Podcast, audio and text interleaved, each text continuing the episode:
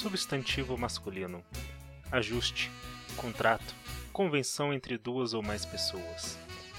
De acordo com a Constituição de 1988, a República Federativa do Brasil é composta pela parceria indissolúvel de estados, municípios e Distrito Federal. A organização político-administrativa brasileira compreende a União, os estados, o Distrito Federal e os municípios, todos autônomos nos termos da Constituição. O Pacto Federativo é o conjunto de dispositivos constitucionais que configuram a moldura jurídica, as obrigações financeiras, a arrecadação de recurso e os campos de atuação dos entes federados. Bem-vindos ao Pacto. Oi, gente, é, eu sou o Gustavo Piso, no Google Tavas no Twitter, né, para quem me segue lá. Uh, eu sou aqui de São Bernardo do Campo, no ABC paulista, essa terra que, apesar de parecer petista, já não é mais há muito tempo. E vim falar aqui com todos, todos que estão na mesa, no, no nosso podcast aqui, sobre o nosso famoso Tucanistão, que talvez não seja mais um Tucanistão agora em 2018. Vamos nessa. Olá, meu nome é Virginia, ou arroba Mulher Tamarindo no Twitter.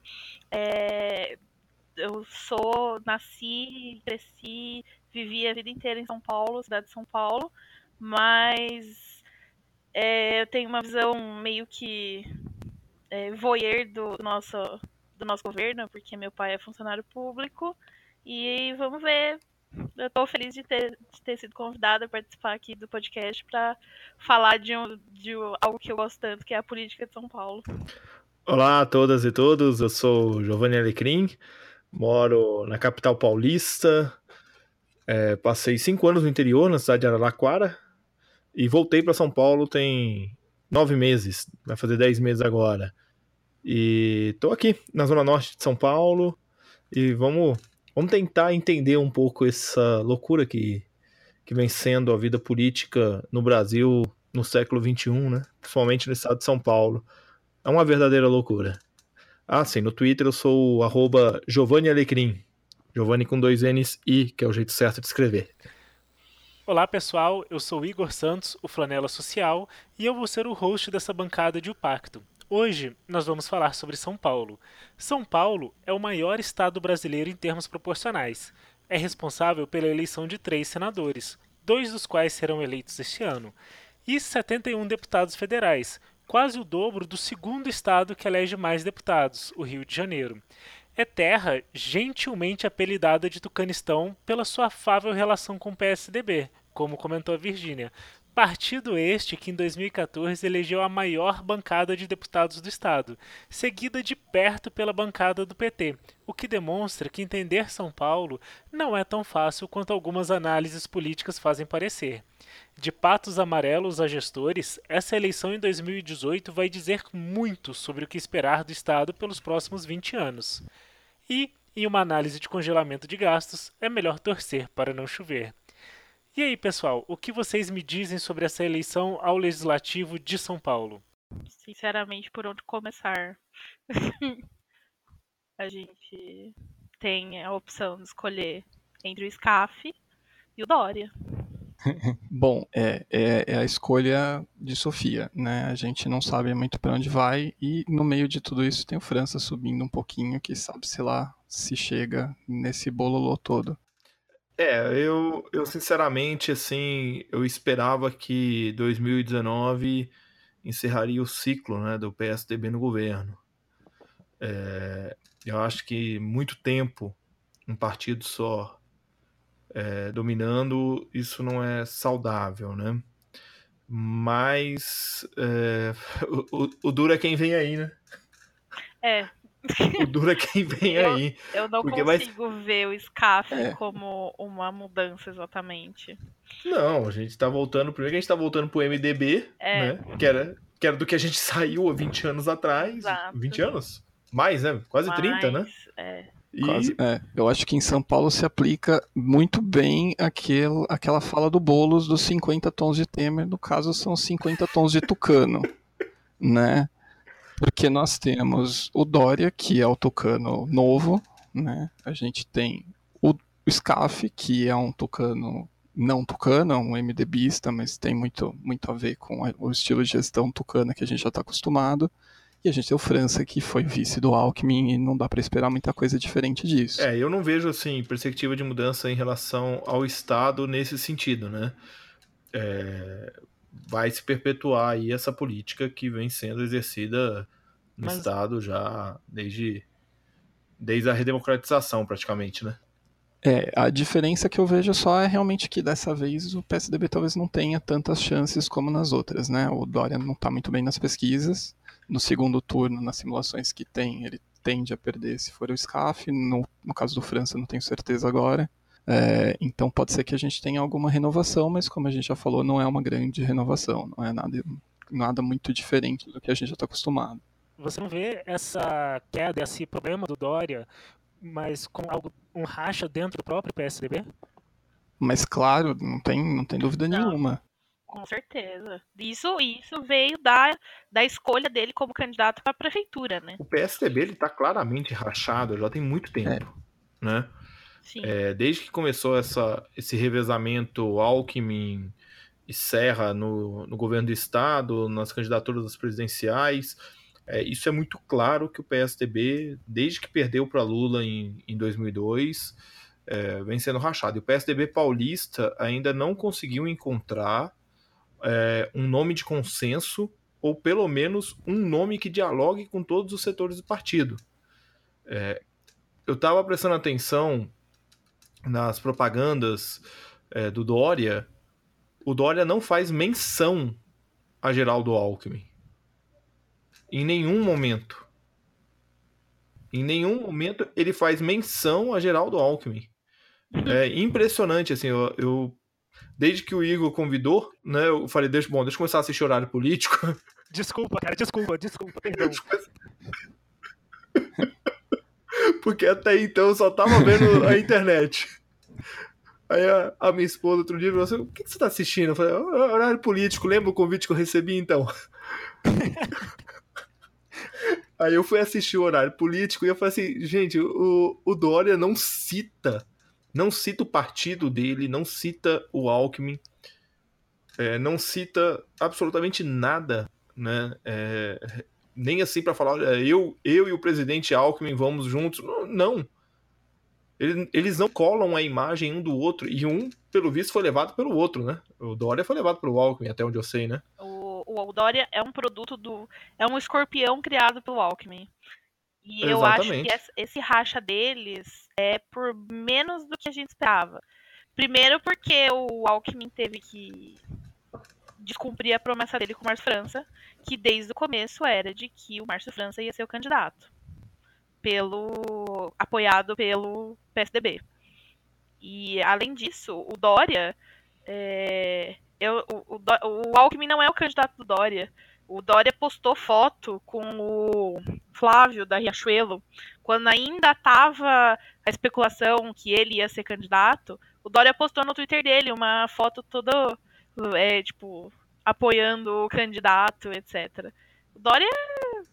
Hoje mesmo saiu uma notícia no painel de que os advogados do Dória estão se aproximando dos advogados do Mourão para uma aliança no segundo turno em torno do, do Bolsonaro, né? Mas é aquela coisa, tipo. quem, quem está surpreso disso, disso vendo do Dória? Por isso que, infelizmente, eu vou. Por, é, é, o, o, problema da eleição aqui em São Paulo é que nem o Márcio França salva, porque ele conseguiu, em seis meses, foder muito o estado de São Paulo. Eu estou, inclusive, fascinada com o quanto de merda que eles, eles fizeram em tão pouco tempo a nível de, de, tipo num nível de colocar em risco a folha de pagamento de um estado que nunca atrasou um pagamento sequer. Inclusive, Virgínia, se puder falar um pouco mais sobre isso, porque nos últimos meses no noticiário nacional a gente só ouve falar de Rio de Janeiro, né? Não, então, porque assim, o, o, o governo PSDB tem um milhão de defeitos. Educação é um lixo, segurança é uma bosta, polícia violenta, não sei o quê. Mas o orçamento a, a saúde fiscal do Estado nunca foi um problema. É, tipo, nunca. Porque eles são mão de vaca. Assim, o PSDB é notoriamente o governo mão de vaca. Eles não dão aumento, eles não estão nem aí, eles seguram mesmo o orçamento e libera quando é para obra, para ajudar na eleição. Eles têm um, um método de, de atuação, porque adoram falar assim, ai, eu não entendo, o paulista, o paulista fica votando no, no PSDB. O que o governo, o que o governo do PSDB consegue fazer quando, é, quando em época de eleição é captar prefeitos de outros partidos. Eles colocam os outros partidos, os prefeitos nas cidades para fazer campanha para eles. Então, é uma mão lava a outra, é uma cor de cavalheiros que o PSDB consegue formar aqui no estado de São Paulo, que todo mundo beija o pé, de, o pé deles, não adianta. É é o que é, entendeu? E eu não, nem acho necessariamente que esteja, errado, porque a partir do momento que o, chega o governo do estado e fala, você quer se reeleger na sua cidade? Independente de partido? Assim, você quer? Então tá. Me fala as obras, vamos fazer essas obras acontecer, faz convênio, libera dinheiro, etc. O prefeito, independente do partido, vai fazer campanha pró. E aí fica nesse ciclo sem fim de uma mão lava a outra acima de partido. Aí veio o Márcio França e em uma canetada conseguiu quebrar 100% de, dessa saúde, desse, digamos, dessa harmonia, e que ele simplesmente cancelou todos os convênios em andamento. Ele literalmente, assim, eu não sei o público, né, que vai ouvir, mas basicamente o convênio é, você assina um convênio entre município e governo do estado. Eu, município, quero fazer uma obra, quero fazer um, uma avenida na minha cidade. Eu não tenho dinheiro do meu caixa próprio, daí eu vou lá no governo do estado e falo, me dá dinheiro para fazer essa obra. E aí eles assinam um convênio e o governo do estado dá o dinheiro. E às vezes as obras demoram mais de, um, mais de um ano. E então o convênio é pago por mais de um ano. Só que o orçamento é de um ano. E aí você carrega coisa dos anos anteriores no orçamento, como qualquer balanço de empresa. Esses, é, esse, essa, esse, essa bagagem do orçamento anterior chama restos a pagar. E o Márcio França entrou no governo e cancelou todos os restos a pagar dos últimos cinco anos. Ele literalmente ele sentou, assinou o cancelamento dos restos a pagar. E aí, e aí? Parou todas as obras do Estado. Porque não tinha dinheiro. Porque ele cancelou. São Paulo inteiro tem várias obras paradas, a maioria em então, há um bom tempo. Ficou louco, né? né? Exato. São convênios que estão aí desde Alckmin, desde Serra. Exato. Ele simplesmente assinou e cancelou os restos a pagar uma das coisas notórias do nosso governo de São Paulo é justamente são as obras paradas. Pois é. E assim, as obras paradas já, elas já estavam bem paradas por causa da Lava Jato, que muitas tiveram que licitar de novo porque a empresa quebrou e blá. Já vinha se arrastando por N motivos. E aí, e não só as, as, as obras do governo do estado, mas as obras nos municípios, que, tipo, o município contratou a empreiteira. E aí o governo do estado parou de dar dinheiro pro município. Tipo, teve, tem a operação de triangulação aí, tem o um intermediário no meio. Daí a empreiteira tá cagando de onde vem o dinheiro. Ela vai atrás do município. Então, uhum. assim, ele, em um ato, causou e destruiu o orçamento, um orçamento equilibrado de 20 anos. E aí o que aconteceu? O Tribunal de Contas chamou o pessoal a fazer, vocês são doidos. Vocês cancelem isso agora. E mandou eles reverterem a, a cagada. E aí, de novo, numa canetada, eles tentaram reverter isso. Só Cancele o cancelamento. O cancelamento do cancelamento. Só que aí, eles precisam reverter todos os. Tipo, é um, aí já é algo que eu, nem eu entendo direito, mas eu sei que é um absurdo. E o que eles começaram a fazer? Em vez de, tipo, como tinha coisa muito urgente, eles falaram, não, não vamos esperar reverter os restos a pagar, vamos pagar com orçamento esse ano mesmo. O que é completamente errado. E aí tá todo mundo em pânico, porque basicamente viram agora que não tem dinheiro para pagar a folha de janeiro. Tem que pegar o podcast e soltar aquele então... áudio do acabou o dinheiro do, do, do presidente do Flamengo. Exatamente. então, por, eu tava muito assim, não, Márcio França, vamos tentar aí, não sei o quê. Agora, tipo, foda-se. Eu vou votar nesse Se existisse um termo técnico para isso, seria uma, um, sei lá, um voleio fiscal, né? Não é nem uma Não, pedalada, então, aí mas- parece que agora eles estão acertando. E eu acho, eu, nem, eu confesso que eu não sei, eu não sou expert no assunto, alguém especializado em orçamento público responderá melhor, mas eu acho que eles conseguiram reverter de uma forma que não vai configurar pedalada. Mas foi por muito pouco. Assim, muito pouco. Muito pouco. E eu, sinceramente, não quero ele governador. Depois disso. Porque ele conseguiu pegar algo sólido, algo com um superávit absurdo, e num mandato tampão assim, de seis meses, conseguiu fazer a lambança amor. Então, tipo. Eu, eu vou votar meramente pra irritar o Dória, porque eu quero muito ver ele perdendo. Então vai ser só o SCAF e é paciência. Daí depois a gente vê o que faz. É, o, o Dória perdendo, querendo ou não, vai ser uma diversão enorme, né? Ainda mais se, Nossa, mas eu vou rir se o muito. cenário nacional for louco o suficiente para eleger o Haddad nessa situação toda, e aí a gente vai ter umas. Eu, eu quero muito ver a reação do Dória nesse caso, porque, né? Nossa, sabe, sei lá o que verdade. vai acontecer. Ai, meu Deus, não tinha pensado Assim, nisso. eu não queria Gustavo. ser pessimista, Ai, mas socorro. já que você tocou no assunto de eleição Nacional. presidencial, né? É, nem, nem ser pessimista, nem ser profeta do apocalipse aqui, mas é impressionante como está muito parecido com 2014. A pesquisa do Ibope hoje foi reveladora. né? Todas a- todos os cenários de segundo turno é empatado. Sim. Eu estou Todos. em real pânico. Quem me conhece sabe. Eu não sou uma pessoa religiosa. Eu tô rezando. Todo dia. Vai pro segundo turno e assim, vai pro segundo turno e a gente não sabe o que vai ser desse país.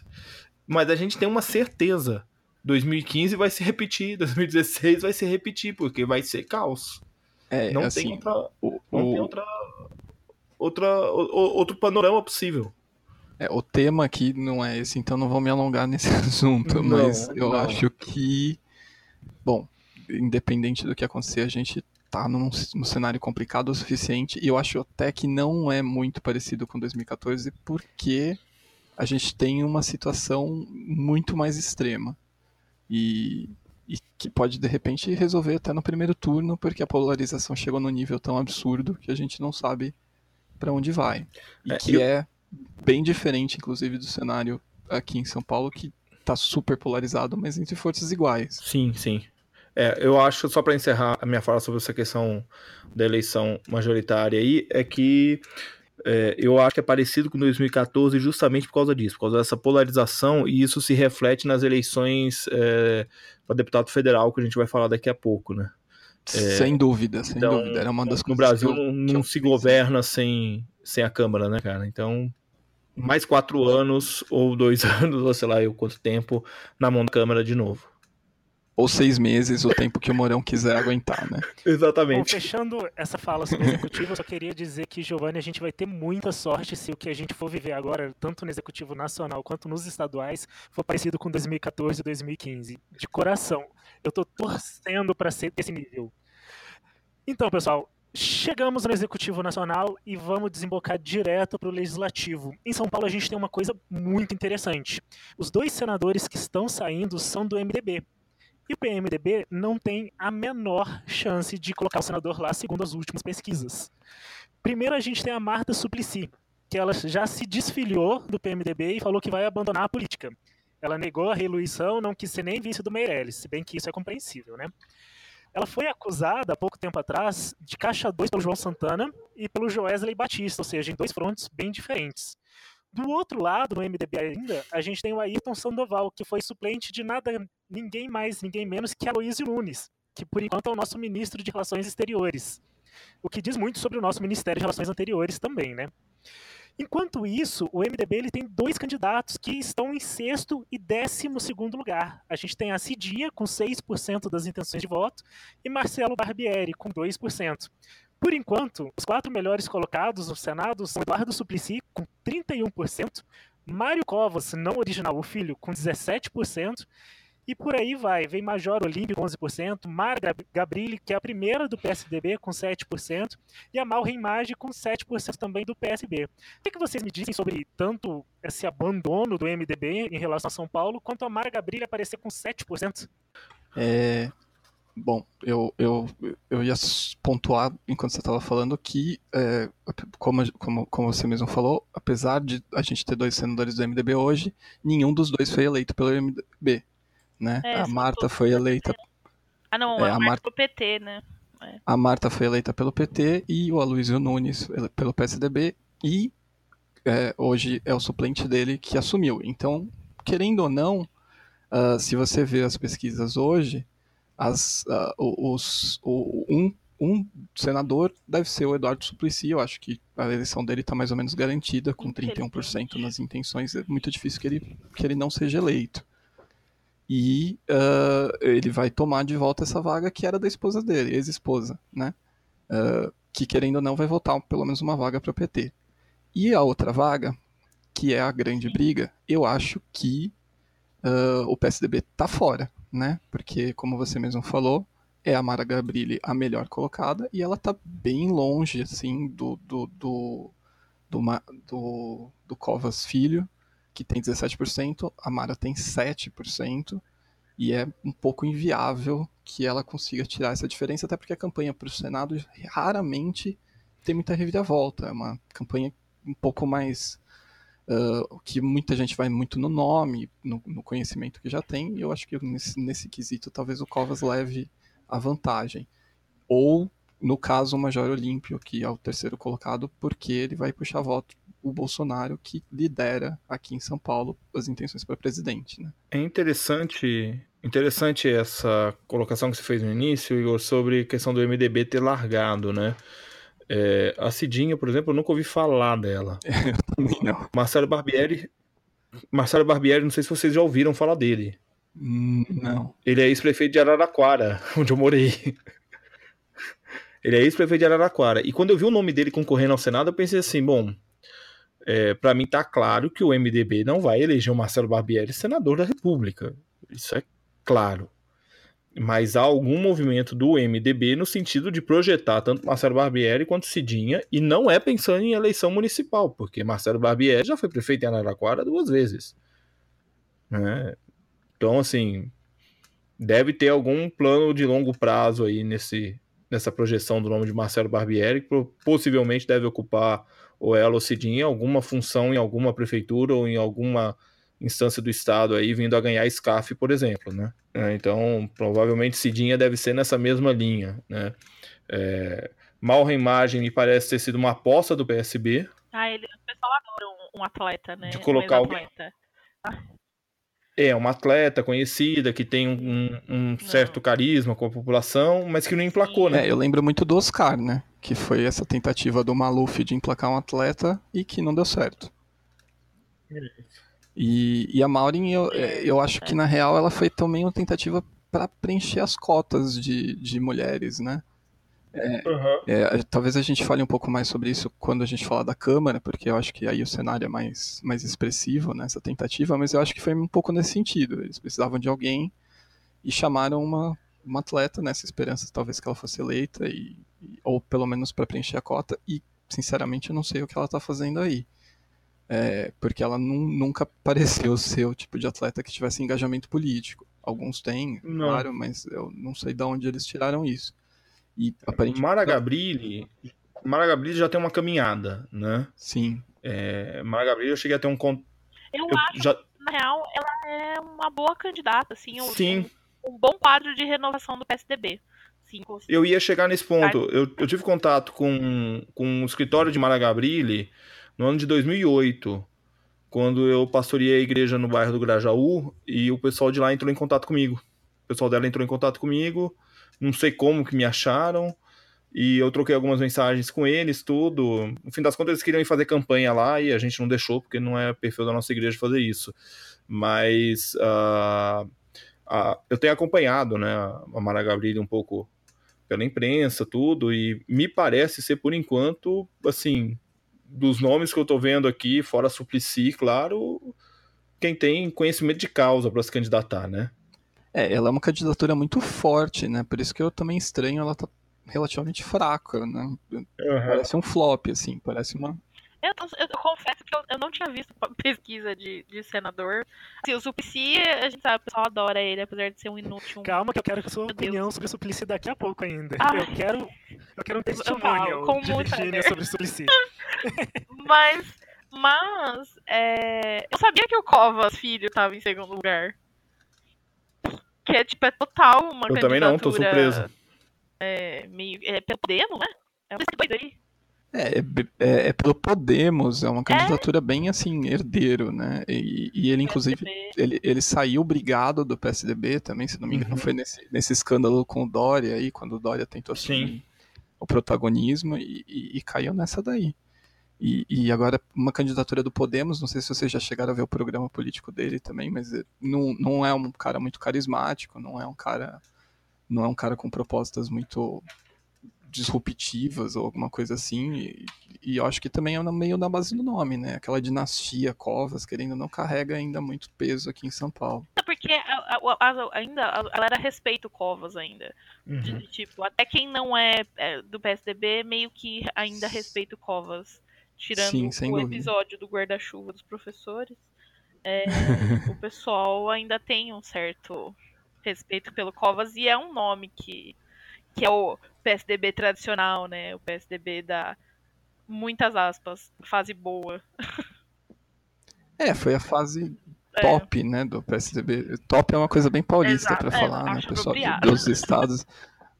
Mas foi a fase que o PSDB estava no auge realmente, né? Era a fase do Fernando Henrique, era a fase que tudo dava certo. E, e o Covas é um nome histórico antes disso, né? Desde muito antes, desde a da re- redemocratização. Então, é uma, é uma dinastia pesada. E, e vários outros candidatos, inclusive do PSDB aqui, se não são de sobrenome Covas, ou se não são da família, são ah, herdeiros políticos. É o caso do próprio Alckmin, né? Sim. que foi, que foi, eh, que foi participativo no governo dele. Eu só, eu só queria, assim, é uma aspas, muito aspas mesmo, eh, dar um destaque para um candidato que é o candidato Khaled. Candidato Khaled ao Senado com 1% do, dem- do, do, do DC, Democracia Cristã, e que tem esse nome maravilhoso, que eu espero que o programa político dele seja a musiquinha do Khaled. Exatamente. Mas o que eu queria mesmo que con- conversar com vocês era exatamente sobre essa relação muito íntima do Mário Covas com um passado no PSDB, enquanto a Mara Gabrilli, que todos vocês comentaram sobre ser uma pessoa atuante, ser uma questão de renovação, e no sentido de seguinte, o Mário Covas ele se afasta do PSDB e de repente ele aparece muito bem nas pesquisas. A Mara Gabrilli, pelo contrário, ela continua no PSDB e aparentemente, pelo menos ao meu ver, fora de São Paulo, ela sofre por causa disso. É, eu acho que ela carrega talvez alguma rejeição quanto ao governo estadual. É, é- é muito difícil diagnosticar esse tipo de coisa, mas eu chutaria que talvez ela carregue alguma rejeição e soma-se a isso o fato do Covas ter o sobrenome certo. Eu ia pegar exatamente nisso, nessa herança, nessa herança, mais a herança do nome, né? O Major Olímpio é um são os 11% que o Major Olímpio arregimenta de voto já há anos para deputado, provavelmente se você fizer um uma, um levantamento aí deve ser nessa faixa, porque ele sempre foi um deputado muito bem votado, Sim. né? É, mas o E, Covas e eu, tem o eu imagino candidatura do Bolsonaro. É, eu imagino que é, é impulsionado por Bolsonaro, exatamente. Eu imagino que é herança. Tanto é que ele não usa Mário Covas Filho, né? Ele usa Mário, Mário Covas. Mário Covas, é. É, e, o, e ele saiu do PSDB por causa do Dória, né? Ele é um dos que não aceitou o Dória, não Uhum. engoliu o Dória. É, a gente, O que pra ele foi muito a bom. gente falou do é executivo ótimo, com certeza. antes, né? E, e uma coisa que é pontual, mas que afeta também, é que o Dória tem uma rejeição enorme na capital, né? O governo dele aqui foi, é, aqui na Grande São Paulo, é, aqui em São Paulo foi, foi muito rejeitado. Ele tinha grande esperança de fazer um governo diferente para quem votou nele. Mas, assim, o cara saiu como um farsante que muita gente, inclusive, alertou que era e ele se mostrou muito Mas- isso. Mesmo plenamente ciente que era um farsante, eu jamais esperei que ia ser um governo tão ruim. Porque, tipo, é muito difícil você cagar tanto uma prefeitura, É. sabe?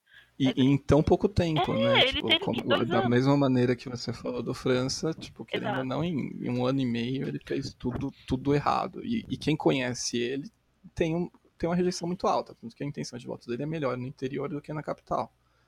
E, e eu acho que isso também pode refletir em outros candidatos do PSDB. E eu acho também que a Mara Gabrilli tem outra opções, que é o fato dela ser mulher. Uhum.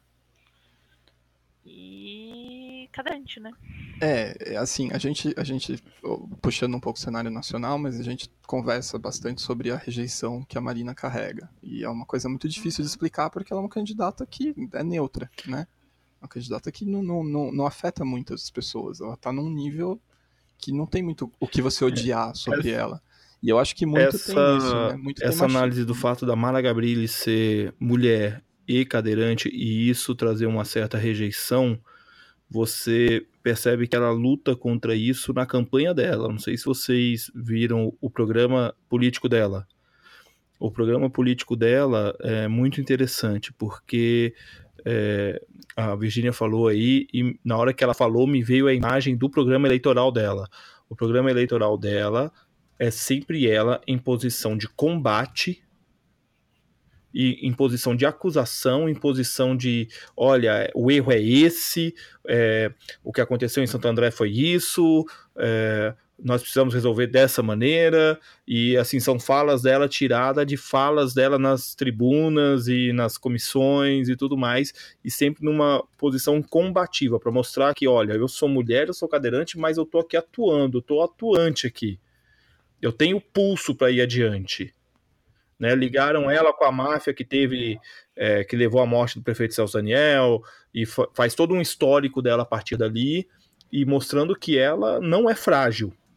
Ela é uma mulher forte. Né? E essa rejeição por conta dela ser mulher e cadeirante, ela tem consciência disso. Por isso que o programa dela é desse jeito. Né? Chega, chega a ser assim, não, não soa, mas chega a ser até assim, nossa, que mulher de pulso, né, meu? Mulher agressiva. Ela vai para cima. Mas é, é, linguagem, é meramente linguagem. De forma racional, a gente pode até falar não, de fato, mas a, galera é muito preconceituosa. Sim. É fogo. E é, é o combo, né? mulher, mas é, é, é, eu tinha que fazer pra Marina, por exemplo, tinha que fazer aquele meme do todo mundo com mãos dadas e tipo unidos em torno de uma que é petistas e racistas unidos contra o, o, o mesmo o mesmo objeto de ódio. O que é impressionante. Galera, e é. agora os bolsonaristas também, né? O que é impressionante, né? Mas sobre o Senado, assim, é, é eu, eu, fico impressionado, né? Porque a gente pega os, os, nossos três atuais senadores, dois dos quais encerram o mandato agora, e a Marta Suplicy, a gente até sabe o que, que ela fez da vida, né? É, agora, você não ouve falar de Ayrton Sandoval, né? Você não ouve falar do que foi feito no Senado pra esse cara, né? É porque não foi nada, né? O cara entrou como suplente e é isso que ele é. Tá lá, ganhando, ganhando salário de boa, bate cartão. Até abriu o. Lava um carro. É. Apartamento funcional. Ó, Ayrton Sandoval quer limitar a diferença de preço entre passagens aéreas de um mesmo voo. Olha que, que pessoa útil. Generosa. Atuante. Fantástico, né? fantástico. Mas melhor do que isso mesmo, eu quero agora ouvir o que Virgínia tem a dizer sobre o nosso candidato que está em primeiro lugar nas pesquisas e que aparentemente até aqui no podcast ele já ganhou. Virgínia. Deixa eu pegar meus slides. Deixa eu pegar meus slides sobre o Suplicy.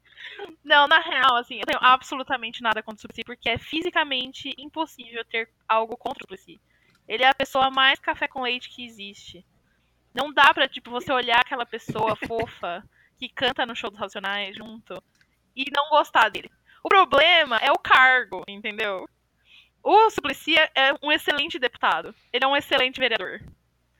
O problema do Senado é que o Senado, o cargo do Senado é para representar o Estado. Ele tem que, ele todo dia ele tem que defender os interesses do Estado. Então é relação direta, governo. Inclusive é uma das razões do sena, dos senadores a gente raramente é, o que eles fazem além de escândalos de corrupção.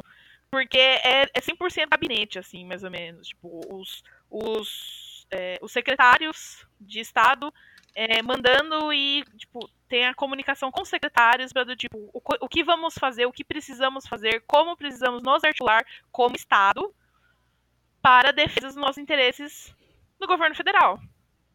E ele não faz isso. Ele passou não sei quantos anos. Ele nunca atendeu um, um emissário do governo do estado porque era do PSDB.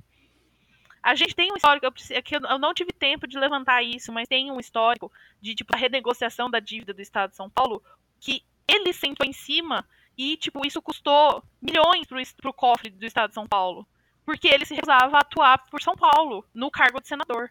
Então, assim, eu, eu, entendo que, ah, ele é uma pessoa de esquerda. Eu falei isso no Twitter, ah, mas ele é uma pessoa de esquerda no Senado.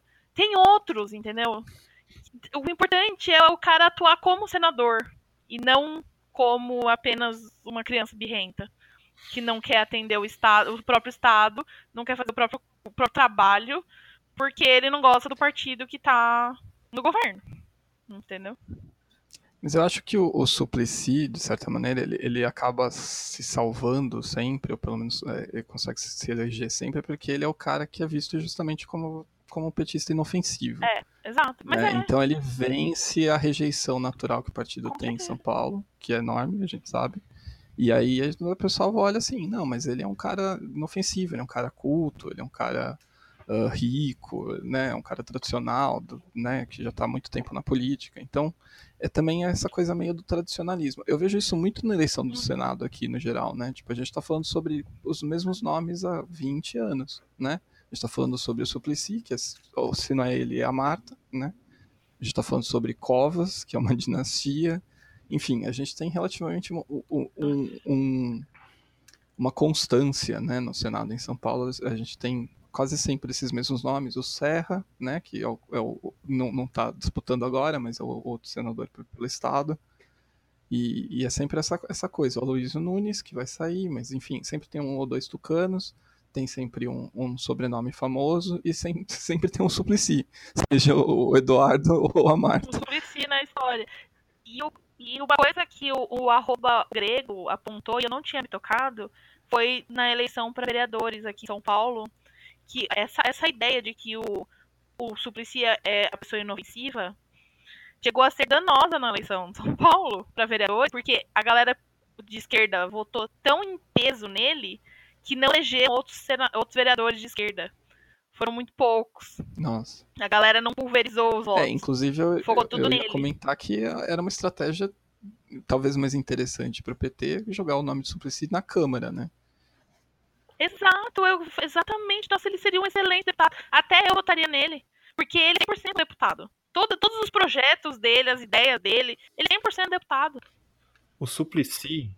E, e, também pela, por puxar mais, mais, é, mais, é, mais deputados com ele, né? Exato, exatamente. E assim, eu, eu fico muito, muito triste das escolhas da Marta Suplicy, porque eu olho a eleição para o governo do estado e falo, Marta Suplicy aqui tá faltando. Ela seria uma excelente governadora. E eu tô plenamente ciente que ela é do MDB. Sou, acho um vacilo absurdo ela, o que ela fez. Mas ela, até hoje ela foi a melhor prefeita de São Paulo. Tipo, a galera tem muito. Eu mesmo tenho gratidão de 20 anos com ela, com o governo que ela fez em São Paulo. E. O Suplicy. O Suplicy é o. É o vô legal. É. Suplicy é aquele vô que todo neto gosta. É o velhinho que você olha pra ele e fala assim: Meu, eu quero esse cara como meu avô. Não quero ele como senador da república. Vamos ver o Jojo Racionais. Tu precisa nem comer um churras aqui em casa, cara. Vamos, traz um violão aí, vamos cantar um. um...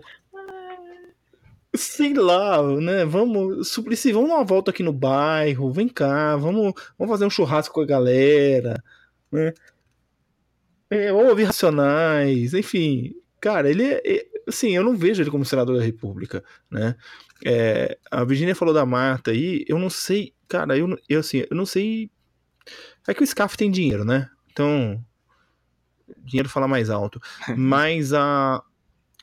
Eu me lembrei aqui há um ano e meio, um ano e meio, final de 2016, início de 2017, por aí, eu morava em Araraquara ainda, e eu lembro do noticiário local mostrando a caravana da Marta. Marta se reunindo com, sena... com os prefeitos, ela como senadora, se reunindo com os prefeitos de Ribeirão Preto e região, Araraquara e região, São Carlos e região. E assim, é, Ribeirão Preto e região, ok, é uma região gigantesca.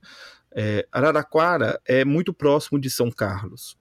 Fazem parte da mesma é, região geopolítica, mas ela fez questão de reunir separadamente, porque ela sabe que é, tem ali as desavenças políticas, além das rixas normais de cidades, né, entre cidades.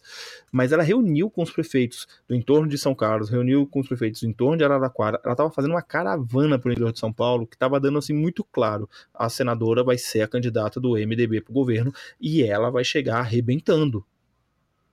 Porque ela bancava a notícia foi essa. Lá, lá no centro de convenções de Araraquara, os ônibus chegando com os prefeitos bancados pelo, pela, pelo gabinete de Marta. Essa era a notícia que foi dada. Então você via claramente que ela estava movimentando mundos e fundos para fazer o nome dela para ser candidata ao governo. E o MDB perdeu a oportunidade disso, né? Você... Eu acho que se o nome de Marta tivesse nessa, nessa pesquisa aí, Dória não ia ter chance nenhuma. É, eu, eu assim. A, e é pior que a Marta é, é uma, é uma pessoa que consegue ir além da rejeição do, do MDB. Assim, é, eu, eu realmente até Twitter falei assim, alguém tem um e-mail dela para eu mandar um e-mail pedindo para ela voltar para política de São Paulo, trocar de partido e, e voltar para política de São Paulo mesmo. Foda-se o Brasil, o resto. Fica aqui em São Paulo, aqui a gente gosta de você. Se você está me ouvindo, é, Marta, eu... volte, pelo amor de Deus. eu ia perguntar isso para vocês, se vocês não acham que ela ia ah, necessariamente carregar uma rejeição muito grande, porque ela já tem uma rejeição muito grande do PT, porque, meu, ela é vista como uma traidora. É, isso sim, é um pouco rancorosa, mas ela também tem a rejeição, querendo ou não, de ter trocado o PT pelo, justamente pelo PMDB e no momento, né, do governo não, Temer. Foi, foi, é, não, foi muito errado, mas eu acho que, tipo, é, diante de, das opções SCAF e Dória, ela Exatamente. ia mandar desgraçada. É, eu, nessa situação eu provavelmente também votaria nela, mas eu, eu acho que. Eu não Nossa, sei eu se a maioria dos, do dos paulistas, ou pelo menos, iam pensar nisso, porque eu acho que o eleitorado, foco dela, ela talvez perdesse nessa rejeição aí. Eu vejo boa parte dos paulistas indo nessa mesma direção. Não sei se eu estou na minha bolha quando eu falo sobre isso, mas o que mais me estranha é essa saída da Marta do, da política, que ela tanto sair, é porque foi oferecido para ela, segundo o noticiado, não o governo de São Paulo, mas ela ser vice do Meirelles. E ser vice do Meirelles também é para acabar, né? Pelo amor de Deus, né? Sim. Não. É, não tem condição. Precisa ser muito corajoso. Ser vice do Meirelles ou ser ministro do Temer? O que, que você preferia? Aí, aí a gente entende porque ela decidiu se aposentar, né? Rapaz. É. Exato. É, exatamente. Eu acho que ela, nesse caso, ela fez a opção mais prudente. Bom, esperamos então pela volta de Marta Suplicy à política paulista. Mas eu queria puxar um comentário da Virgínia sobre a Câmara dos Deputados e o Senado que vai fazer essa transição para a gente ir para a Câmara de uma vez. Eu lembro durante o impeachment, não sei por que cargas d'água, as pessoas, é, eu estava fazendo faculdade de jornalismo em Campo Grande, as pessoas olhavam para mim e falavam: você fez direito, então você sabe de política. Não sei de onde tiram a relação disso, tendo em vista que boa parte dos meus colegas atualmente vota 17. Mas era uma coisa bem engraçada porque você via claramente a distinção entre o que era a Câmara dos Deputados, aquela loucura, aquela bagunça que era, veja só, coordenada pelo Cunha, o que já diz muito sobre o que é a Câmara dos Deputados, e o que era o Senado. Deus tenha misericórdia dessa nação, né? E exatamente o que era o Senado. Apesar de você ver algumas manifestações mais exaltadas, no Senado foi um processo muito mais formalístico, simplesmente um sim, um não, do, perto da bagunça da Câmara dos Deputados. Então vamos direto mergulhar nessa bagunça, nessa coisa mais fleumática que é a Câmara dos Deputados, e a gente está falando então da maior bancada estadual na Câmara dos Deputados. Eu gostaria só de lembrar que nas últimas eleições Uh, nós temos uma coisa muito interessante sobre São Paulo. Além, é claro, da divisão do PSDB e do PT, sempre com as duas maiores bancadas, a gente tem um surgimento do PRB que Russomano levou junto com ele mais sete deputados. Russomano, inclusive, ah, que quase teve um papel Ai, muito importante no executivo do governo. Eu né? gosto de ficar pensando nos nossos deputados, porque é só É, o eterno prefeito que morre na praia, né? É. é. antes, antes de comentar isso tudo aí, Igor, só quero fazer um comentário sobre o que você acabou de dizer. Quem estuda direito tem essa pecha de saber de política, porque o Brasil é um país extremamente judicializado. Tudo gira em torno de lei. Absolutamente tudo. Então, se você fez direito, você manja, cara. É isso. Entendeu? E, e, tem aquela coisa colonial, é, colonial não, imperial também, né? Do, do, do, do, do peso de uma faculdade de direito naquela época que praticamente todo mundo era, é, era estudante de direito ou de medicina, ou né, alguma coisa no meio termo aí. Não sei nem se existe, né? É, bom, você falou da bagunça que é uh, a nossa Câmara de, de, dos, dos, Deputados e, e, bom, a gente não precisa nem falar que São Paulo elege deve eleger pela terceira vez, não sei nem se é a quarta, mas o Tiririca, né? Uh, muito provável, inclusive a propaganda dele é um escárnio, né? Não sei se vocês já assistiram, mas é aquela coisa enganei vocês de novo, que é uma, é um, não sei, não sei o, o publicitário se ele achou engraçado, mas deve render os votos que ele sempre tem, menos provavelmente dessa vez, mas o suficiente para ele ser eleito, como das outras vezes. Então, Inclusive... assim, é muito representativo, né? Inclusive, a última notícia que eu tinha tido até ressentimento do Tiririca é que ele tinha abandonado a política. Ele não abandonou, então. Não, não, ele falou isso, ele, ele, ele é, deu um discurso, se não me engano, o único discurso que ele fez na Câmara dos Deputados, a coisa de um ano atrás.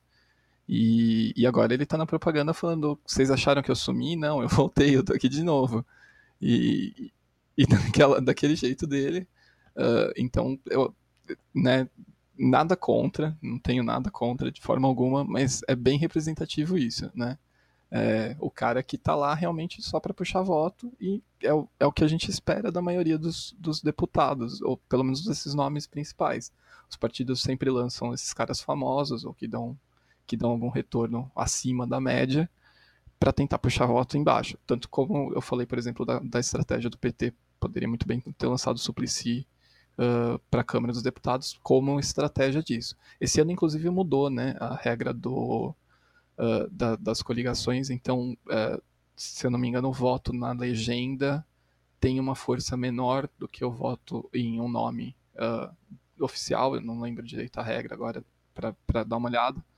Exatamente. É, os últimos, as vagas que sobravam da divisão entre os partidos, eles iam para os partidos que já tinham dividido. Agora não. Elas entram em disputa ampla entre todos os candidatos, inclusive candidatos daquele partido que não conseguiu nenhuma cadeira.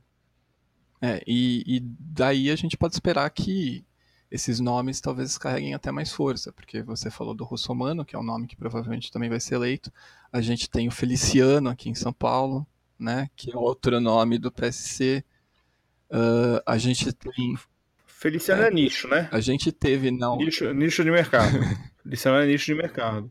Exatamente. Uma coisa que me chamou bastante atenção nas, nas campanhas, tanto para estadual quanto para federal, é a quantidade de candidato que aumentou com o uso de título né, na frente. Né? Então, é capitão, é padre, é pastor, é, é bispo e o quanto que isso, e principalmente os, os da área militar, isso aumentou muito, né? É, foi, assim, foi um exato, assustador, absurdo, assim. assustador. Eu fiquei assim impressionado com a quantidade, é, um atrás do outro, assim, major não sei das quantas, major não sei o que, e meu, aos montes, aos montes, né? Tiririca, bom, Tiririca, eu, eu espero que ele não seja reeleito, mas acho muito difícil, né? Eu acho muito difícil. É, considerando a cota que você precisa para eleger um deputado, eu acho que tranquilo, porque é, é o voto de protesto, né? É o voto. É, não, é muito difícil uma pessoa famosa não se eleger deputado. É. A pessoa é. precisa ser muito ruim. Num partido muito pequeno. Sempre tem uns que batem na trave, tipo jogador de futebol, alguma coisa assim, mas a maioria consegue passar essa. furar essa, esse bloqueio aí. Exato. é... hashtag planos. Aquela. Não, cadê? A gente, a gente, Inclusive é importante notar que essas são as últimas eleições que você tem esse tipo de possibilidade, né? Sim, é a última. É. é... A gente, a gente não vai ter mais é, essa, essa chance desses candidatos puxarem essa galera toda junto, que é algo extremamente benéfico, mas isso também vai, vai acabar obli obrigando uh, a gente não só prestar mais atenção, porque vai entrar uma galera desconhecida, mas também os partidos a criarem novas lideranças, né? Então acaba sendo alguma coisa positiva no longo prazo, mas não dá para esperar muita coisa dessa eleição especificamente. É, a gente está falando do cenário nacional, eu falei lá no começo, né, que talvez não seja mais o Tucanistão há muito tempo, mas é por causa disso. Porque eu vejo, de repente, essas lideranças de outros, de outros partidos aqui tomando esse espaço, que é do PSDB, por causa do, do cenário presidencial. Então, como, como o Giovanni falou também dos, dos majores, capitões, capitães, generais e etc, né? Vai ter muita gente do PSL aí que vai pegar uma. Ah, uma vai, isso aí eu não tenho, tenho a menor dúvida, né? É, esse, essa onda militarista recente na, na história do país vai, vai fazer com que essa turma entre, né? É, até porque o voto para deputado é um voto muito casado, né? É, geralmente o pessoal vota meio na desatenção ou vota no. Eu, eu, sei lá, assim, experiência própria, né? De gente que eu conheço, a galera ou pega o, o Santinho na hora ou vai com o, o deputado debaixo do braço, que às vezes é o cara da família, é o cara da, do bairro, é o cara que foi o seu médico, que foi o seu professor e está fazendo campanha, ou esses nomes famosos, né? E, e aí esse cara às vezes já está mentalizado isso daí. Aqui onde eu moro, por exemplo, você vê os carros rodando e quase todos os as, tem muito menos tem muito menos propaganda política de deputado esse ano do que nos anos anteriores, mas quase todas que eu vejo são uh, da esposa do prefeito aqui de São Bernardo, né? É, então é muito isso, assim, não, não dá para esperar muita coisa diferente disso. Dizem que vai ter um índice de renovação muito grande. Eu vi, desculpa, né? Eu, eu eu vi que é algo em torno de 35% a 40% os analistas estão pensando que pode ter de renovação, mas essa renovação sempre é uma renovação muito.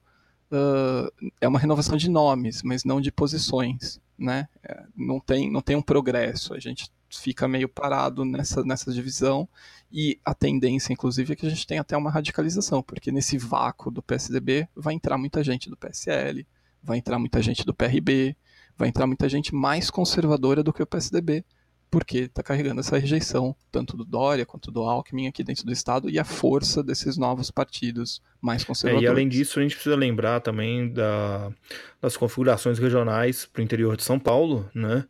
É, de regiões ali como onde eu morei em Araraquara, Sorocaba, é, Presidente Prudente, que acabam, é, e outras né, também, me foge a memória aqui agora, mas que acabam elegendo deputados, né?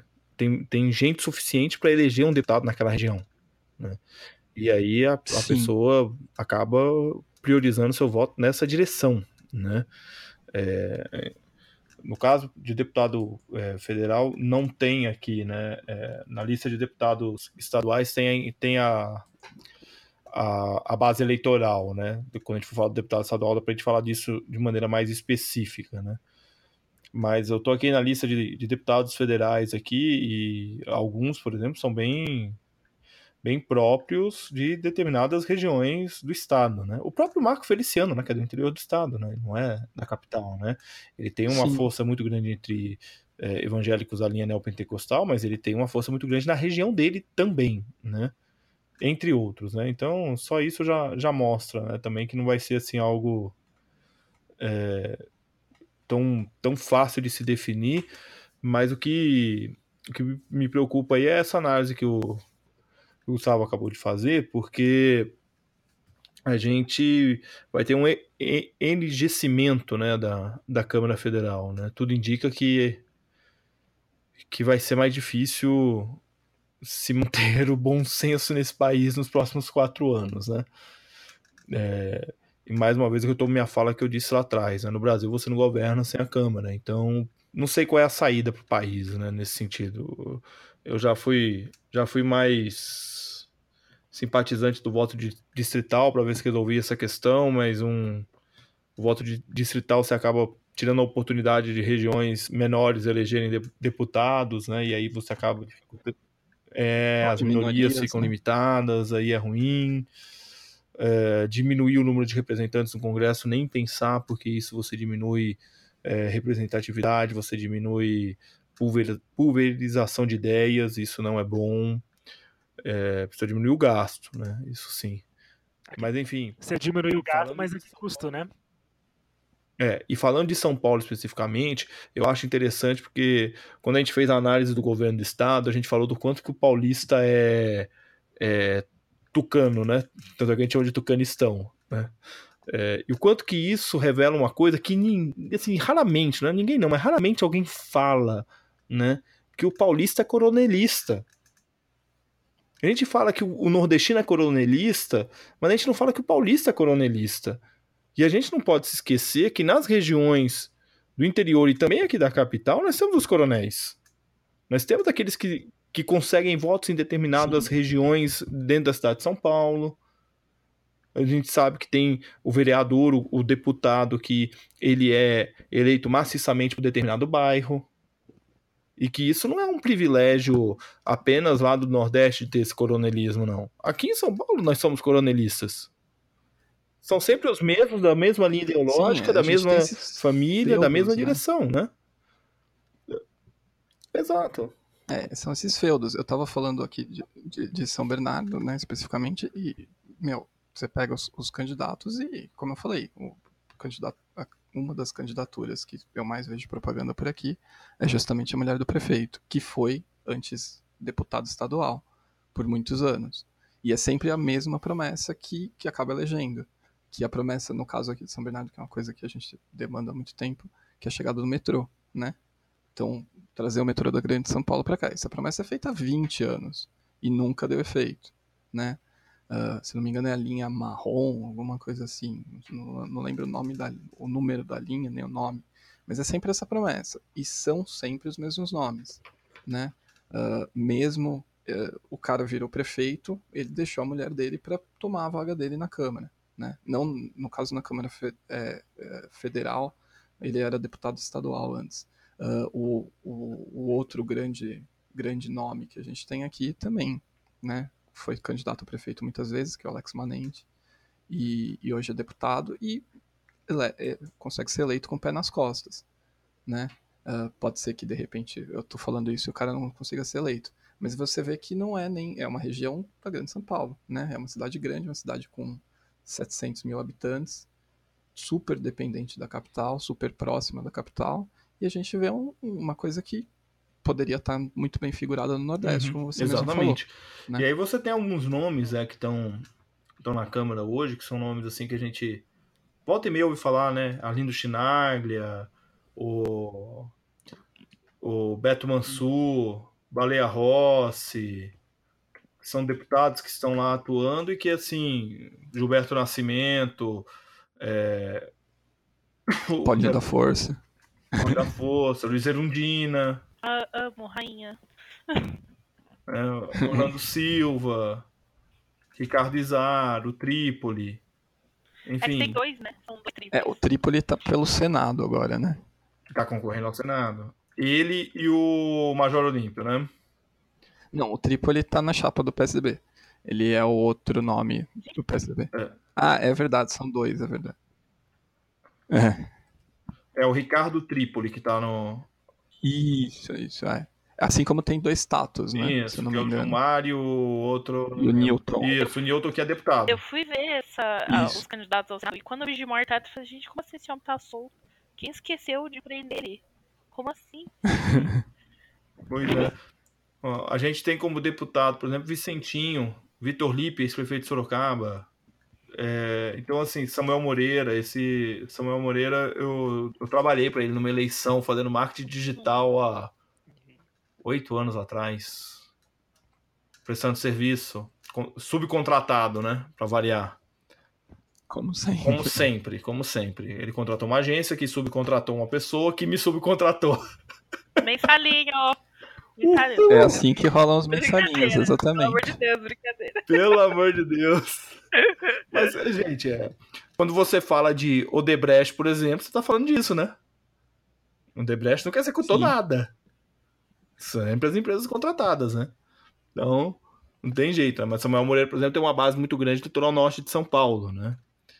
E hoje é deputado é, federal. Mas, enfim, a gente tem aí uma série de candidatos que você não.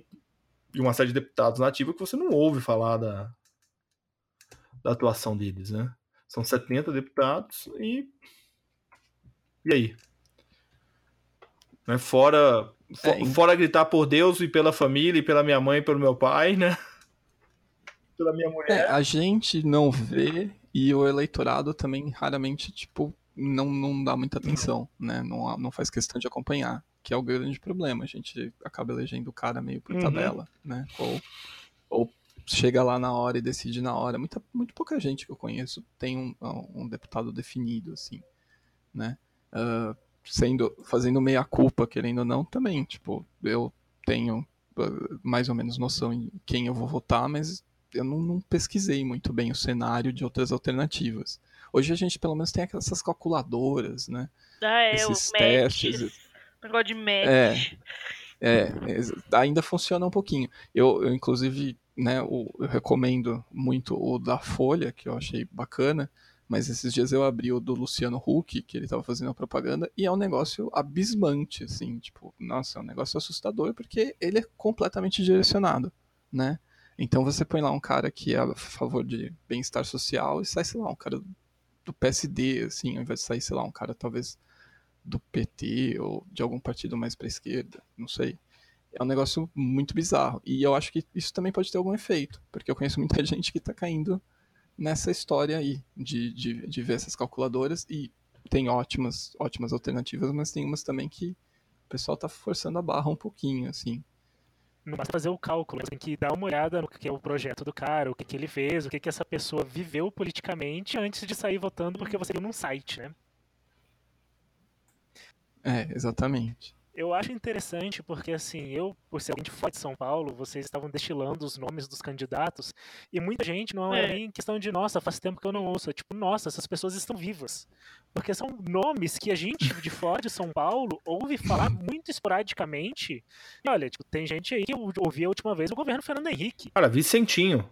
A última atuação a nível nacional da pessoa Vicentinho é atuante aqui no presidente. Cara, eu não no, ouço falar do Vicentinho há uns 15 anos, pelo menos. Eu nem sabia que ele era deputado por São Paulo. É, ele, ele é um dos caras que rola um pouco feudo, assim, mas de certa maneira é um feudo um pouco diferente, porque é um feudo ligado ao PT, né? Aqui na militância petista que existe. É por aqui que diminuiu muito, né? Vale dizer, uh, no ABC mas é um cara que está sempre ligado a isso e, e, consegue ser eleito por isso. Eu não sei nem se ele é candidato. Não sei, preciso verificar aqui. Ele é, ele é deputado. Enquanto o Giovanni dá uma olhada, eu quero fisgar Sim. só uma coisa que ele comentou mais cedo sobre essa questão de subcontratação durante a campanha, porque nesse ano a gente tem dois é, dois efeitos muito interessantes sobre a eleição na Câmara dos Deputados, porque, primeiro, você não tem mais o financiamento tão aberto quanto você tinha, e segundo, o seu tempo é menor. Como vocês vão veem isso dentro da eleição agora em 2018? Menos tempo e menos dinheiro. Quais são as tendências para São Paulo? Vocês acham que vão ser os mesmos nomes? Vocês acham que vão surgir aqueles outsiders que vão ser mais ligados a pessoas famosas? Como que vocês estão pensando isso para São Paulo? Vicentinho é candidato, tá? Opa, mais um aqui da região. é, vamos lá.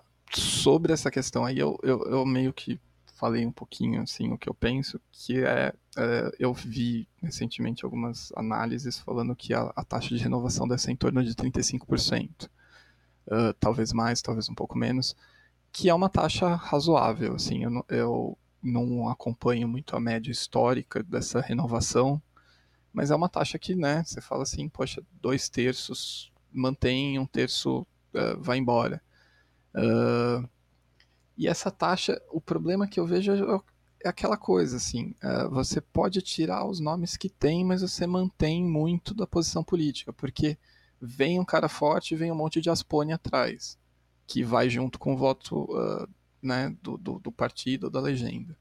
Então, eu vejo essa renovação acontecendo talvez nos nomes principais, mas como o partido escolhe a ordem, né, uh, que, que vem depois, isso pode muito isso pode muito trazer nomes que são os mesmos que a gente já está é, acostumado. Eu não, não, não acredito muito em renovação e nem de outsider nessa eleição, não.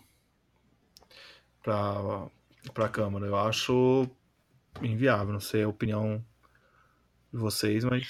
Eu, o, o meu, a minha preocupação, na real, e tipo, é que os, a, gente, a gente não tá contando com quanto de. Tipo, o Bolsonaro tá com quanto aqui em São Paulo? Na pesquisa presidente? 22, eu acho, na última que saiu, deixa eu ver aqui. Pois é. E eu acho que, assim, enquanto a galera ainda pode até ser mais relutante em votar nele para presidente, é... as pessoas mais dispostas a votar em equivalentes para deputado, porque acham que deputado é normal. Tipo, eu, eu mesma faço isso, assim, eu voto extrema esquerda não para deputado para balancear, para colocar um peso do outro lado na balança muito mais à esquerda do que, por exemplo, nos votos de para executivo. Você vota no PSTU, Revolução? Não, Rebelião 16. Rebelião 16. Não, eu voto assim, PV, voto. É, eu tava, tava, até vendo aqui o meu match desse ano, que saiu o Nataline, por exemplo, que eu já votei. E, mano, a Teresa Collor yeah. é candidata a deputada Sim. e deu 80% de match, assim. Tipo, no, e ela é do PSDB, a única do PSDB que saiu. O meu é tudo pessoal e rede. Cara, é inacreditável, né? Teresa e... Collor, cara. Teresa, tipo, eu nem sabia que ela era de São Paulo. É. Sim. É, ela deve ter mudado o domicílio, né? Alguma coisa tá. assim. Ela tá pelo e PSDB. E aí eu né? acho que as Isso. pessoas é... a, a, renovação pode até ocorrer assim no, nos 30% que nem vocês falaram, mas muito mais à direita, mas assim muito mais à direita.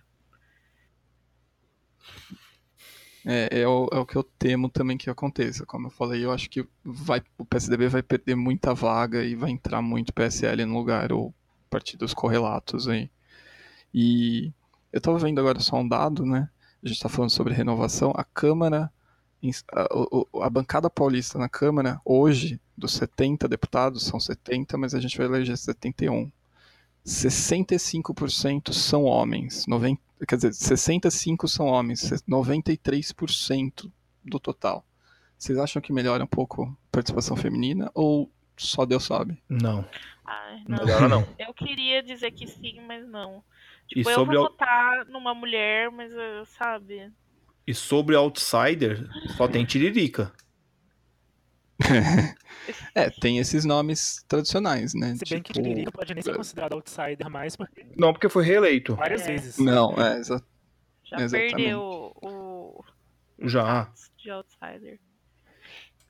É, eu, eu perguntei da questão feminina porque uma coisa que eu, que eu quero fazer nessa eleição é justamente isso, né? Eu estava tentando, pelo menos no legislativo, votar só em mulher quando fosse possível, né? Nem sempre a gente tem uma opção possível, ou pelo menos viável, mas para os deputados é uma coisa que eu pretendo fazer e não sei, né? Tava com alguma esperança de que talvez isso desse certo. É, eu tenho uma, tenho uma é. candidata do PSDB, que eu até postei sobre ela, que ela é lá de Pirituba. E. E não deu match com ela, olha só.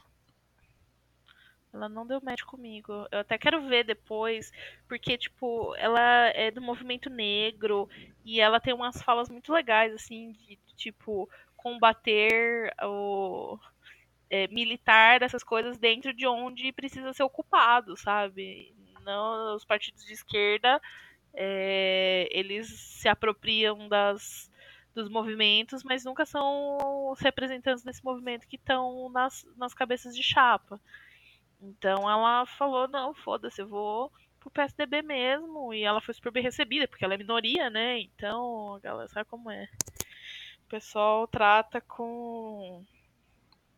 Adora, né? Usar como token é bem isso Ali... mesmo, né? tipo, a impressão que passa, pelo menos, né? mas a gente não sabe, eu não conheço. Agora então, você foi né? falando do histórico eu, eu... dela aí, você me fez lembrar uma candidata vereadora que foi eleita lá em Araraquara, que era exatamente esse perfil. Periferia, família humilde e tal, estudante, batalhadora, tudo, foi eleita. Minha amiga, quando assumiu o mandato, teve uma votação lá para aumento de salário dos vereadores, que foi o que ela mais combateu na campanha dela, ela votou a favor. Ai. Mas a população caiu matando em cima. Por isso que eu acho que esses outsiders dessa turma, meu, é, é, é chamariz de voto, né? É pra chamar atenção, é pra. Olha aqui meu partido que eu tenho aqui, ó. Eu tenho, viu? É, então. Tá aqui, é, eu, eu, estou pendendo a votar na. É, é, a gente. Ai, como é que é o nome é, Na Luli Sarraf, que é um amigo meu, até tá fazendo a campanha dela. É. Eu acho que é essa. E. Mas. É... Assim, eu, eu, é, é a, a, eleição para o legislativo, principalmente deputado, é uma que é 100% zoológico. Assim. É, eu nem, nem me abalo, porque é muito fácil ser eleito hoje, é você com muito pouco, fazendo muito pouco, as, as falando com as pessoas certas, você passa tranquilo, então. É, a, a eleição para deputado, né, ela tem esse fator do, do coronelismo, do nicho, ela tem o fator do, do voto pessoal, né? A pessoa fala assim, ah, eu voto no fulano, ponto final. Ah, mas ele, o partido dele é assim, assim, ah, não interessa, eu voto nele. Eu gosto dele. Eu acho ele simpático. Ah, ele veio aqui no bairro, abraçou todo mundo. Ah, e é, ele, é ele me deu a mão, ele parou, atravessou a rua para me cumprimentar quando ele esteve aqui. Então eu vou votar nele. Por muito tempo eu fiz isso, sabia? Eu votava nas pessoas que eu conhecia pessoalmente. É, é muito, rola muito essa amizade também, né? Tipo, o cara é o meu dentista, o cara é meu ah, médico, a, o cara é meu professor. A Maria do 32 nele, se tratou com ele. ele tá. É muito, exato. e é muito amplo, é muita gente, é, é, é, estranho. Mas é, e assim, não é, não é que é errado, gente, não é que é errado, é que é, o, o critério para votação é, é muito subjetivo. Sim né? Ah, e a pessoa é capaz de votar num deputado do PT por causa de, desse tipo de relação e para presidente votar no Bolsonaro. E só a gente que acha que é cientista Sim. político vai achar isso um absurdo. É, e, e, até nem sabe, às vezes, porque a coligação do cara é tão enorme que você dá Também. voto num partido que tá totalmente contra aquilo que você, que você acredita, né? E você ainda tem isso, né? O cara que vota só no partido, né? Também. Que é um voto que deve dar o quê? Uns 30%, assim. Eu imagino. É. E, e, é um voto mais identitário, geralmente, né? Que eu, durante ano anos, como... só votei no partido. Eu escolhi em quem eu votava pro executivo e votava no, no partido dele para deputado. É, esse voto é muito identitário, né? É. Esse, esse, voto eu acho que é mais. Ele é mais. Uh, talvez pensado, porque você direciona pro partido que realmente mais representa a tua né? causa. Isso, mais ideológico do que talvez os outros. Uh, o que é uma curiosidade porque você, querendo não, dá um voto mais genérico, né? Uhum. E, e, esse ano, como, como a gente já debateu, essa regra muda, né? E esse voto vai ter um peso um pouco menor. Talvez isso também reflita nas bancadas, né? Sim. Então, esse voto geralmente é um voto muito de esquerda, né? Você vê muito, muita gente fazendo isso para votar no PSOL, ou para votar no PT, ou para votar em outros partidos de esquerda. E talvez isso também acaba refletindo na bancada, né? Você pode ter uma diminuição desses partidos identitários, desses partidos de esquerda especialmente, por causa disso, porque o peso desse voto na legenda vai diminuir. Hoje no Twitter tinha um monte de gente alertando disso, né? Gente de esquerda, geralmente, porque existe realmente o medo que isso aconteça. Inclusive falando sobre coligação, sobre voto na bancada e sobre todas as confusões entre legislativo e executivo, a gente entra na discussão sobre a Câmara dos Deputados Estaduais. Você tem várias coligações que são feitas a nível nacional, não são respeitadas dentro dos seus estados, o que gera muita confusão, principalmente quando você vai fazer os santinhos dos seus candidatos, não é mesmo? Que vocês me dizem em relação aos deputados estaduais e as coligações que têm sido feitas, principalmente dentro daquele histórico que vocês puxaram, principalmente a Virgínia, falando do histórico do governo de São Paulo e de todas as disputas que acontecem entre o Legislativo Nacional, o governo de São Paulo, entre o governo de São Paulo e o governo federal. Como é que estão as perspectivas para esse ano nessas eleições confusas para caralho? É, a, a Assembleia Legislativa do Estado, não sei né, se vocês têm alguma intimidade com ela, mas ela é basicamente um, um órgão carimbador aqui. Ah, né? Ela faz muito pouco. Eu acho que é talvez dos órgãos que, que eu conheço tem uma atuação mais, menos, menos uh, perceptível e, e, por muitos anos dominada, tem muito pouca oposição, tem muito pouco tem muito pouco espaço. Assim, é quase a mesma coisa há muito tempo, dominada pelo PSDB, dominada pelas oligarquias locais e, e, e como fiscalização do governo estadual fez muito pouco. Quantas CPIs a gente não teve que foram paradas? Né? Oposição praticamente não existe e eu acho que vai continuar não existindo independente de quem for o eleito, porque os eleitos têm uma tendência muito parecida. E não duvido que ganhando o SCAF o PSDB vá lá e componha uh, com ele no plano estadual. Eu ganhando o França, a mesma coisa aconteça, ou, e vice-versa, o PMDB entrando junto com o PSDB e por aí vai. Então, eu acho que não, não, não dá para esperar muita coisa aí, porque reflete o cenário do governador, né, do, da, da disputa pelo governo, que é a mesma coisa, assim, a gente tem vários vários. Uh, a gente tem três candidatos que são muito parecidos, são muito próximos ideologicamente, e eu acho que dentro do, do, da Assembleia Legislativa não vai mudar muito. A gente vai ter ainda esse órgão, que é um órgão que vai autorizando o que o, govern, o governador vai fazendo, sem muita, sem muita crítica. Uma posição pequena, reduzida, e é isso que eu imagino. É, eu acredito que vai ter muito pouca mudança PSDB é maioria, eu acredito que vai continuar fazendo a maioria. Manteve 22 deputados de, da legislatura passada para a atual, pelo que eu pesquisei aqui. É, o PT tinha perdido 8 da anterior para a atual, tem 14. E fora isso, são os, os partidos menores, né? É, eu não, eu não acredito que MDB vá crescer, mesmo com a eleição de SCAF para governador, caso o seja eleito. É, eu acredito que PSDB vai manter, eu acredito que PT talvez cresça um pouco, mas com toda certeza os candidatos militares vão crescer. Porque tem uma notícia aqui da Folha de São Paulo, por exemplo, no dia 21 de agosto, dizendo que candidatos policiais ou militares dobram na Assembleia de São Paulo. Então, é, mais variedade, né? Provavelmente mais gente, mais opção, mais voto. Pelo menos eu acredito que vai ser algo nessa direção. Era bem sobre isso que eu queria falar com vocês. Vocês veem a possibilidade de uma, do surgimento de uma bancada BBB, especialmente de São Paulo? Ah, sim, já existe, né? É, já existe. A questão, a questão é que, no caso do B de Bíblia, você tem alguns distoantes ali no meio, né?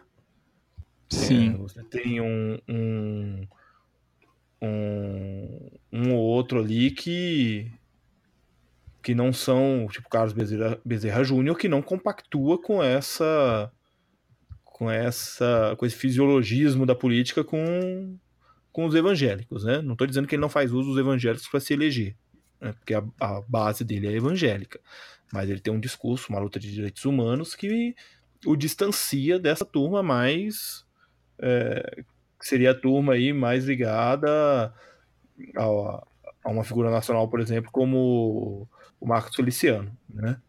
É, não é da não é da mesma da mesma galera. Então você tem agora é, essa turma já existe, né? Talvez ela seja fortalecida mas no sentido que, por exemplo, o Gustavo comentou sobre a Assembleia ser um órgão muito vazio de proposição. Vocês acreditam que o Não, é... aumento no número de pessoas conservadoras, desse perfil dessa bancada, seria algo que mudaria essa situação ou continuaria mais o mesmo, mantém tudo como está? Não, vai ficar exatamente igual. Aqui em São Paulo tem um. É um pacto que a galera tem de. Tem um outro na Câmara de Vereadores até que tá mais, é mais interessante, mas na Assembleia é, é, é quintal do, do governo do Estado. Eles chegam ao espaço que eles quiserem. Não tem, não tem nada, nada, assim. E aí o, também, o MP é assim, é, todo mundo é assim, e aí não.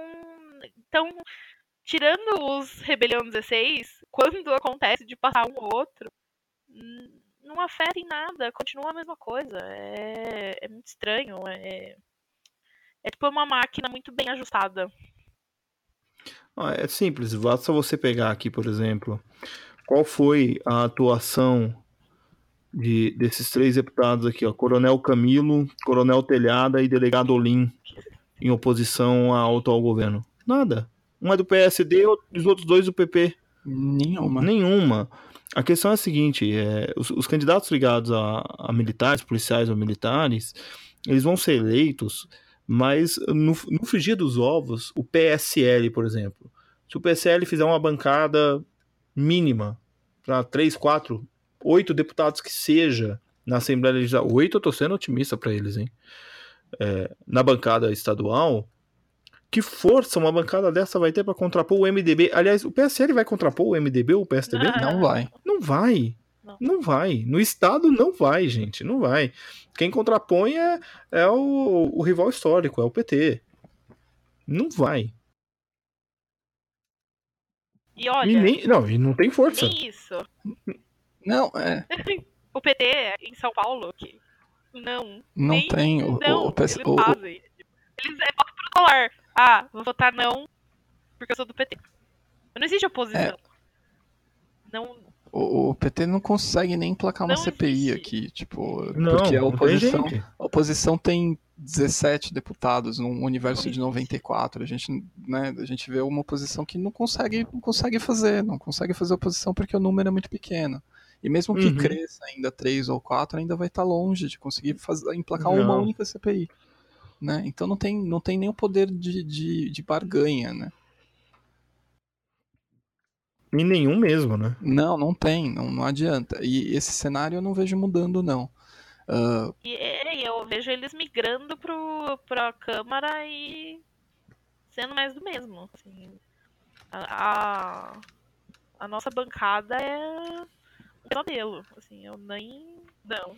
É. é a, e a projeção, assim, aqui não, não vai melhorar, não, gente. É, é isso aí, entendeu? E eu, eu, acho que vai piorar. Foi o que eu falei, eu acho que vai piorar. Quem vai passar mais extrema-direita. E com esse prognóstico bem animador, eu queria que vocês agora, para a gente encerrar o podcast, porque senão a gente vira um anticast, já estamos com mais de uma hora e vinte de gravação. Queria que vocês comentassem um pouco sobre o que vocês acham que quem está nos ouvindo é de São Paulo deveria prestar atenção nas propostas dos candidatos, principalmente a legislativo, mas eu deixo aberto para vocês falarem também do executivo, tanto estadual quanto nacional, e também para falar sobre seus votos, o que vocês pensam, se vocês quiserem, claro, o voto secreto, a gente não faz nenhuma pressão aqui. E toma cuidado, viu, Virginia? Você vai perder até a sua carteira de isentona do jeito que você anda falando por aí. Nossa, é, pois é, eu sou. Essa semana falaram que eu sou a, a maior antipetista da internet. Eu, a Maria, gente dose. para mim, essa eleição tá muito clara qual é o problema, e o problema é o fascismo e a extrema-direita, e todo o ódio que representa. Então, é, a gente precisa ser muito. Eu não, eu não vou advogar pelo voto útil, porque, é, principalmente em, em cargos executivos, é muito complicado, mas as pessoas tendem a ignorar demais a, a eleição pro legislativo. E votar contra o que é lógico e contra as próprias funções que o cargo exige. Então, eu acho que vote mulheres, vote minorias, vote vote bem esquerda, sabe? Porque vamos o cenário que se vislumbra hoje, dia 19, né? A gente começou a gravar dia 18. É pedreira é muito pedreira, porque a gente vai estar tá do precipício, um Bolsonaro versus Haddad, que está empatado e a gente sabe que ninguém sabe que vai sair disso. É uma 50%, 50 de chance do Bolsonaro passar.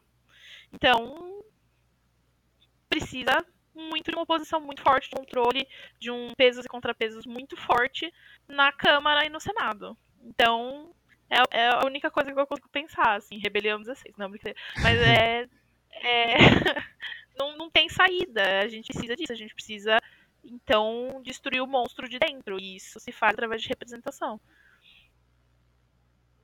É, eu vou, eu vou bem na linha do que a Virginia falou, porque para mim esse, esse tem que ser um legislativo extremamente combativo, porque a gente está indo pro precipício mesmo e não sei, né? Pode ser que a gente desvie ainda, dá tempo, mas a gente vai precisar de uma bancada forte para segurar esses desmandos, né? Então, a gente tem que pensar muito nisso.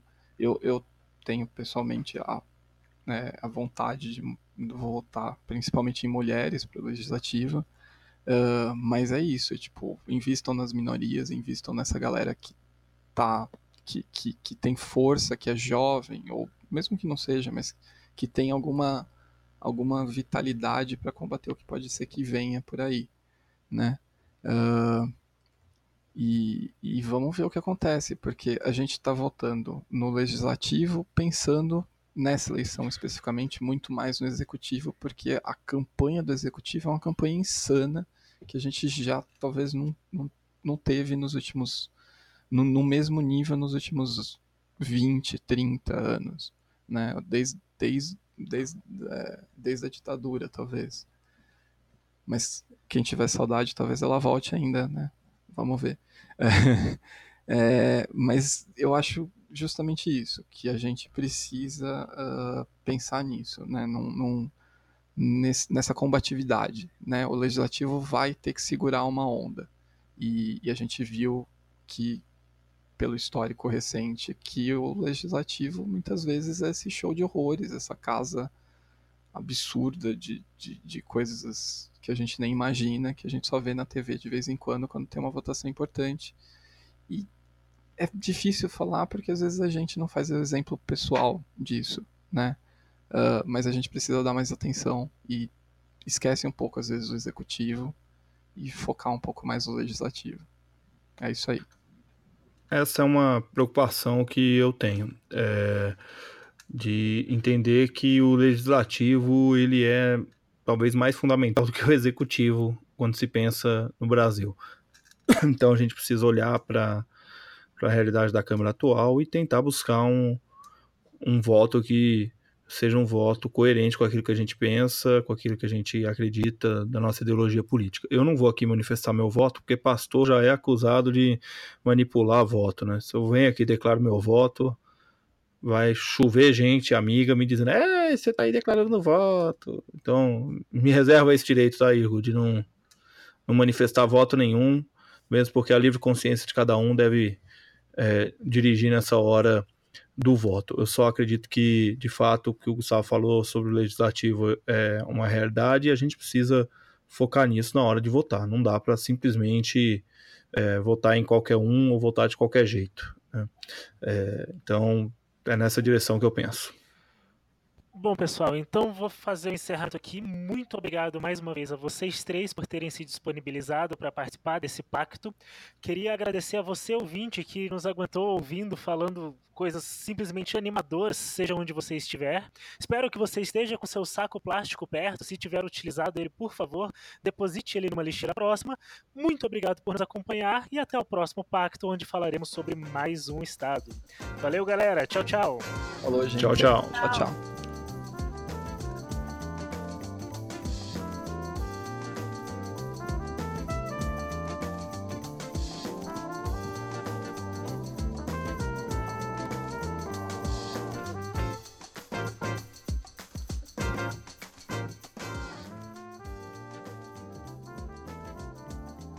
Você ouviu o Pacto. Se gostaria de ter um pacto sobre o seu estado, considere a possibilidade de gravá-lo conosco. Para sugestões, reclamações e xingamentos, você pode nos encontrar em twitter.com/pactopodcast. Gostaria de dedicar este primeiro episódio a Felipe Lemos e Matheus Lapchensky. Sem suas contribuições, este programa não teria saído do papel.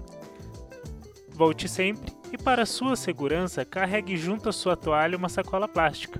Nunca se sabe quando ela vai ser necessária em plena campanha eleitoral.